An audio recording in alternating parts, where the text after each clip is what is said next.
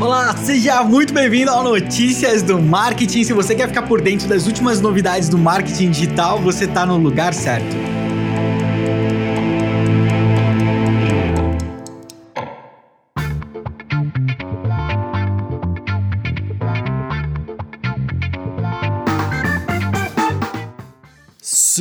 Segunda-feira, dia 10 de agosto de 2020, semana nova, notícias novas. Certamente estão por vir aí várias tretas também, né? Deve ter, com certeza, não tem escapado uma semana e a gente vai manter vocês muito bem informados, sem dúvida nenhuma, como você já está acostumado. E já que o assunto é ficar bem informado, eu vou te recomendar para você ir lá escutar o podcast do Estevão, o Estevão Soares Estratégia Digital porque o último episódio que ele publicou, é, talvez não seja o último, né? Mas enfim, o episódio 151 dele é, tá dando um panorama geral daquela audiência que teve lá das Big Techs, não foi audiência, né? Aqueles depoimentos que teve lá do Facebook, Amazon, Google, Apple, né? O Estevão gravou um super episódio lá de mais de uma hora, é, porque eu não sei se vocês sabem, mas o Estevão, às vezes, ele se dedica um pouquinho demais às coisas. às vezes ele passa um pouquinho de limite. Ele ficou lá, assistiu 5 horas do depoimento da galera para poder fazer um resumo bacana pra gente. Então vai lá, assiste. Na verdade, a gente já tinha dado essa dica para você antes, mas eu só consegui escutar esse fim de semana e tá sensacional. Tá realmente muito bom. Parabéns, Estevão. é tipo uma extensão do Notícias do Marketing, né? Uma baita extensão porque mais de uma hora de conteúdo é equivalente a uma semana inteira aqui de notícias, né? Mas enfim, vai lá escutar depois que terminar esse episódio e enquanto isso, fica aqui com a notícia do Estevão. Fala Vini, valeu a super recomendação, cara. Pensando aqui, realmente às vezes acho que eu passo um pouco dos limites. Mas é muito amor por esse mercado insano, incrível, que vem com mais reviravoltas aqui, hein? Olha só, a notícia agora é que o Bill Gates apareceu e falou: gente, essa compra do TikTok aí, ela não é tão simples assim. E a palavra que ele usou, o termo que ele usou é que seria um cálice envenenado. No tipo, olha, é uma coisa boa, mas pode prejudicar quem está comprando no final, neste caso, a Microsoft. Ele confirmou, inclusive, que a Microsoft estava em conversas com o TikTok para adquirir as operações, além dos Estados Unidos, da Austrália, Canadá e Nova Zelândia. Mas, enfim, é, corrobora com vários outros boatos de que a Microsoft estaria interessada interessada realmente em uma aquisição global do TikTok. Ele ficou muito, ele criticou, né, de uma forma muito assim delicada o governo, porque o Trump falou que quer uma porcentagem do, do da transação, entendeu? Acho que o Trump tá, tá achando que tá gerenciando uma empresa, entendeu? Ele falou assim: não, eu ajudei aqui, ó, quero afiliado. É isso aí, afiliado. Trump, Trump quer a porcentagem de afiliado aí por ter obrigado o TikTok a ter sido a, a, vender as suas operações nos Estados Unidos. Meu, se a moda pega, o que, que vai acontecer com o chat depois? E outras empresas grandes. Vai ser tudo vendido e aí o Trump vai ficar com uma, uma porcentagem aí dessa graninha, né? Então, é, é bom, enfim, é um pouco, um pouco estranho, um pouco desconfortável, né? De qualquer forma, uh, se isso for prosseguir, o Bill Gates falou, a Microsoft vai ter que lidar com todas essas questões. Pro Bill Gates, ele tá de boaça, né? Provavelmente ele deve estar muito feliz de não estar à frente da Microsoft nesse momento. Por falar nisso, a fundação Bill e Melinda Gates investiu recentemente, né, nos últimos anos, aí na Apple, na Amazon, no Google, no Twitter. Então, Dá para imaginar um pouco dessa segurança aí. E aproveitando para me dar uma outra notícia que começaram a surgir alguns rumores aí de que o Twitter estaria interessado em adquirir as ações do TikTok, a operação, as ações não, a operação, não tem, não, o TikTok não tem ações, tá? as operações do TikTok nos Estados Unidos. Então agora temos Microsoft, temos Twitter, uh, o Twitter precisaria receber investimento externo para conseguir concluir essa transação. Tem toda a questão da gestão de dados, que é muito complicado, que facilitaria muito para a Microsoft, porque ele já tem a nuvem deles, Azure, né? Então, enfim, eu não achei muito viável, não achei, de verdade, achei um pouco estranho uh, essa questão do Twitter. Lógico, o interesse não é estranho, todo mundo tem o interesse em pegar um pedacinho do TikTok. Mas, é, e aí, né? Se o Bill Gates tá achando arriscado, você vai com tudo ou não? Fala, o que, que vocês estão achando dessa questão toda do TikTok nos Estados Unidos? O que, que vocês estão pensando a respeito disso? Compartilha com a gente a opinião de vocês que eu quero saber. Uma notícia super interessante que chegou do nada, do nada mesmo. Essa é uma notícia de quinta-feira, na verdade, mas ela saiu depois que a gente já tinha gravado o episódio de sexta, então deixei para comentar aqui na segunda-feira com vocês. Mas o que importa é que a Magazine Luiza comprou o Canaltech, né? O site de notícias Canaltech. Inclusive a gente usa o Canaltech aqui como fonte de várias das notícias que a gente comenta. Eles têm um trabalho super bacana. Eu já tive a oportunidade de conhecer alguns dos editores do Canaltech pessoalmente, viajei com eles, galera, gente boa pra caramba, o Igor, o Felipe, enfim. Né? Agora o Canaltech pertence a Magalu, pertence à nossa querida Luísa Trajano. E o que, que isso significa na prática? Né? Isso significa que a Magazine Luiza tem mais um canal fortíssimo para o Magalu Ads, né? Aquela nova ferramenta que, que a Magalu está trabalhando aí para distribuição de anúncios. É, e a, além do Canal Tech, eles compraram também a Inloco, que é uma plataforma de mídia online. Então o movimento da empresa tem sido bastante claro, né? Eles estão querendo copiar aquela receitinha que deu certo para a Amazon, de diversificar as fontes de receita, é, de ir reunindo os produtos deles, deixar tudo mais conectado ali, aproveitar a questão dos anúncios, é o que faz total sentido do ponto de vista da empresa, né? Porque, pô, imagina que legal, agora você tem ali no o canal Tech, é da Magazine Luiza, e aí você lê é, uma notícia, sei lá, do lançamento de um determinado celular, um review, alguma coisa assim. E aí você desce a página e tem ali o botãozinho para você já comprar a, aquele celular direto no marketplace da Magalu. Então fica redondinho, né? Se a gente pensar no ciclo de compra ali, ele fica fechado, é bem interessante. É, e o que você vai encontrar por aí é muita gente se perguntando agora se a Magazine Luiza estaria se tornando a Amazon brasileira, né? E, e, eu acho que tem bastante gente querendo esse posto, não só a Magazine Luiza, realmente o que a Amazon fez não tem precedentes na história, mas eu diria que pelo menos o Mercado Livre e a própria Amazon, né, com operação no Brasil agora, também querem se tornar a Amazon brasileira.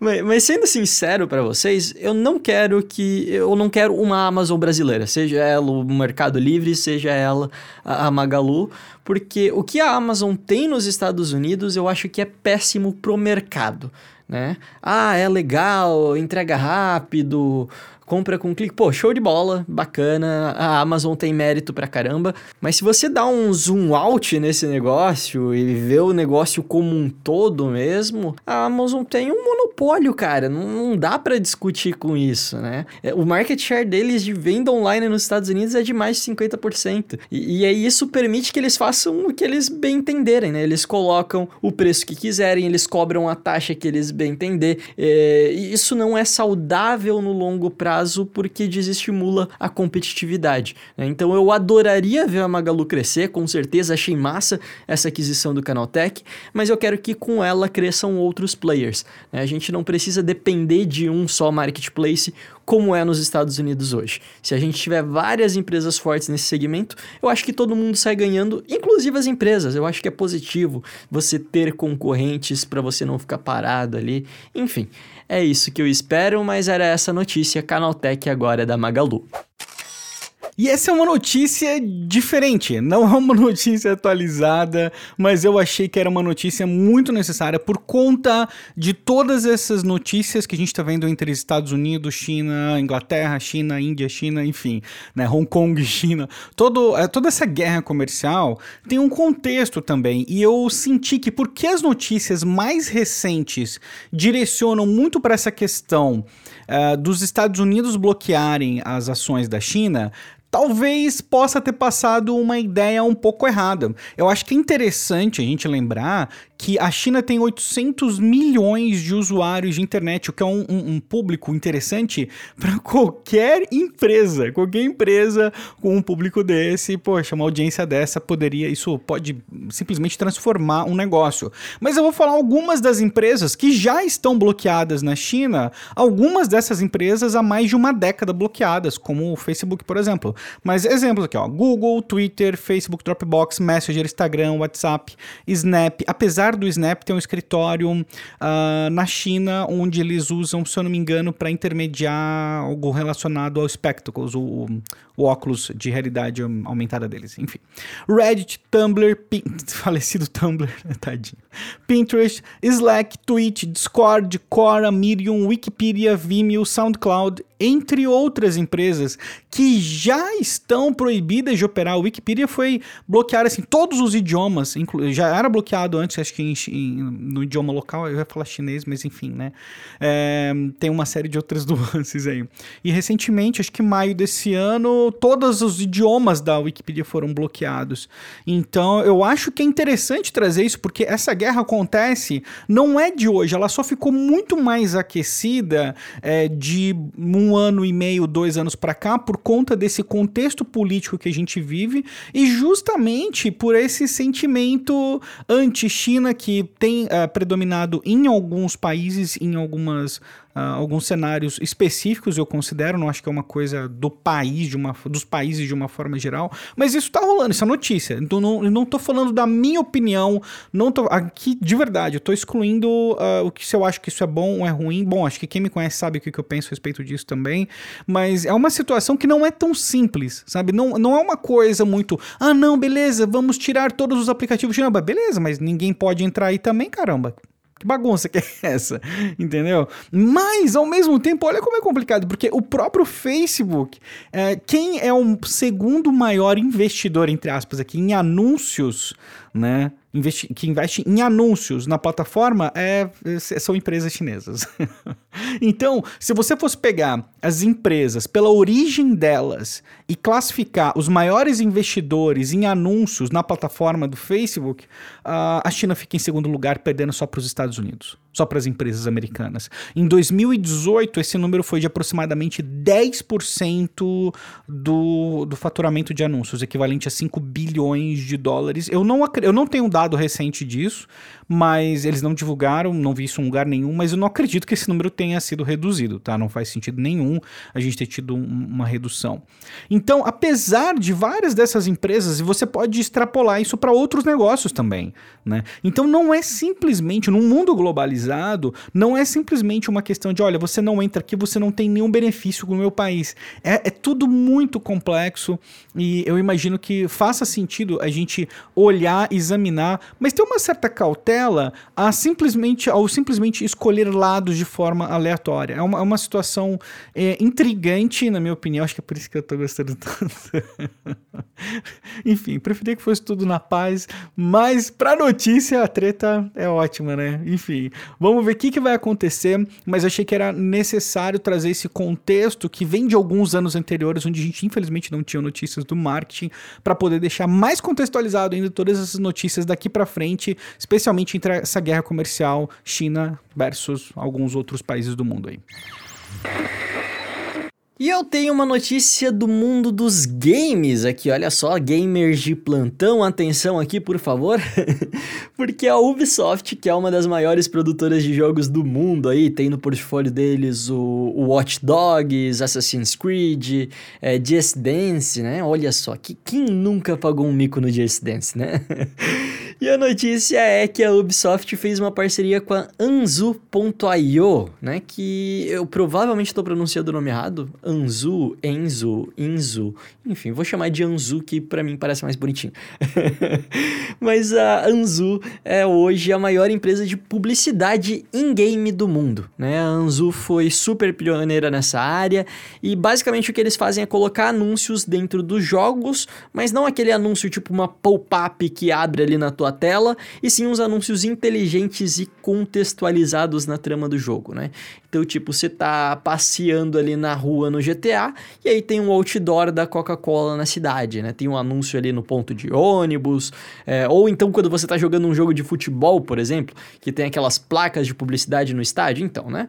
Esse é um negócio da Anzu e agora eles estão entrando aí numa empresa gigante que é a Ubisoft. Até então, a Ubisoft fazia algumas ações de publicidade em games sim, mas eram muito pontuais com algumas empresas muito específicas. E agora, com essa parceria, isso deve se estreitar muito mais, deve, deve ampliar, na verdade, né? Deve ampliar muito mais essas possibilidades. Né? A gente deve começar a ver mais anúncios nos jogos da empresa cada vez mais. É, por enquanto, o que está garantido é que a Anzu vai mostrar os anúncios no jogo da Trackmania da Ubisoft, joguinho de carro divertido pra caramba, já joguei. mas não tem nada confirmado para as outras franquias, pelo menos por enquanto, embora eu ache que com certeza vai rolar, né? É, esse é um tipo de mídia que tem crescido pra caramba, tem muito para ser explorado ainda, e eu tô dando essa notícia aqui justamente por isso, cara. A gente tá falando aí de 3 bilhões de jogadores ao redor do mundo, e é um negócio que é pouquíssimo explorado pelo marketing ainda, né?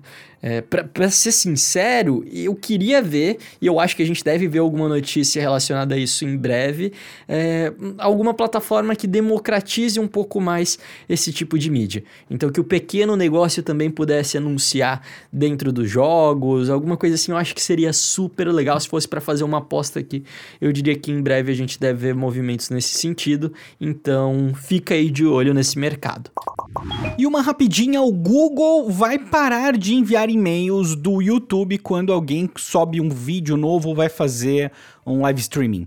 Tá, eles vão simplesmente encerrar isso e o motivo é muito claro, somente 0,1% desses e-mails são abertos. E o Google, ele, nessa, nesse intuito de reduzir o excesso de informação, eles querem que você comece a prestar mais atenção nos e-mails que você realmente precisa prestar atenção. E se ninguém tá abrindo, faz sentido não enviar, né? Olha só que maravilha, né? Eu vou eu, eu não gostei, porque eu, eu abro, entendeu? eu me encaixo no 0,1%. Eu sou o cara que abre esses e-mails. E eu acho excelente. Mas enfim, é um recurso que eu não vou ter mais. As únicas notificações aqui para frente vão ser as notificações via web e via os aplicativos do iOS e do Android. Vamos ver. Eu quero saber, você abre? Você abre as notificações aí de e-mail quando tem um youtuber que você segue ali tem algo novo? Conta pra, conta pra mim depois, quero saber. E eu vou te dar mais uma notícia de podcasts aqui e. Na verdade, não tem nada a ver com notícia de podcast. é uma notícia de áudio, né? É, tá tudo ali, tá tudo ali, podcast, áudio. Mas enfim, o Google tá lançando agora uma nova ferramenta dentro do Google Ad Manager que permite que os usuários criem anúncios de áudio. Olha só que bacana, né? É, lembrando que o Google. Opa, pera aí que a minha, a minha Siri tá me escutando aqui, vou voltar. Eu não vou nem cortar, não vou nem cortar.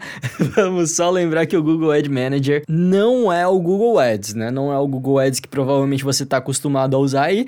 O Ad Manager é aquela plataformazinha do Google para grandes anunciantes, né? Mas de qualquer maneira, muito legal ver essa opção surgindo. E aí, como que vai funcionar esse negócio, né? Basicamente, o anunciante vai criar os anúncios de áudio dele lá por dentro da plataforma, então vão ter diferentes opções, áudio de 15 segundos, de 30, dependendo ali de qual objetivo que você tem. E aí esses anúncios vão ser distribuídos na rede de parceiros de áudio do Google, né? Que aí inclui, por exemplo, o maior deles, o Spotify, mas tem uma outra galera aí na, na tangente que tem o Pandora, tem o Tonin, tem, enfim, tem vários outros aplicativos. É uma lista bem considerável, na verdade, desses parceiros. E a maioria ou é streaming de música, ou aplicativo de podcast, ou aplicativo de rádio áudio, né? E ao que tudo indica, a ferramenta já está bem completinha. É, é, ela tem inclusive um áudio mixer ali que vai permitir que o anunciante possa editar os áudios por ele mesmo. E a empresa vai poder também ver os relatórios de entrega, tal, tudo centralizado dentro da plataforma do Google. Gostei, gostei demais. E como eu falei, essa é uma opção que está limitada por enquanto para os grandes anunciantes dentro do Google Ad Manager. Mas como a gente já viu várias vezes acontecer, é possível possível, é provável que daqui a um tempo, quando eles tiverem dados o suficientes para tomar essa decisão, isso acabe vindo pro Google Ads também eles comecem a ampliar o uso dessas opções, né? E aí vai que vai que a gente dá um jeito de monetizar o podcast, né? eu acho que eu não reclamaria.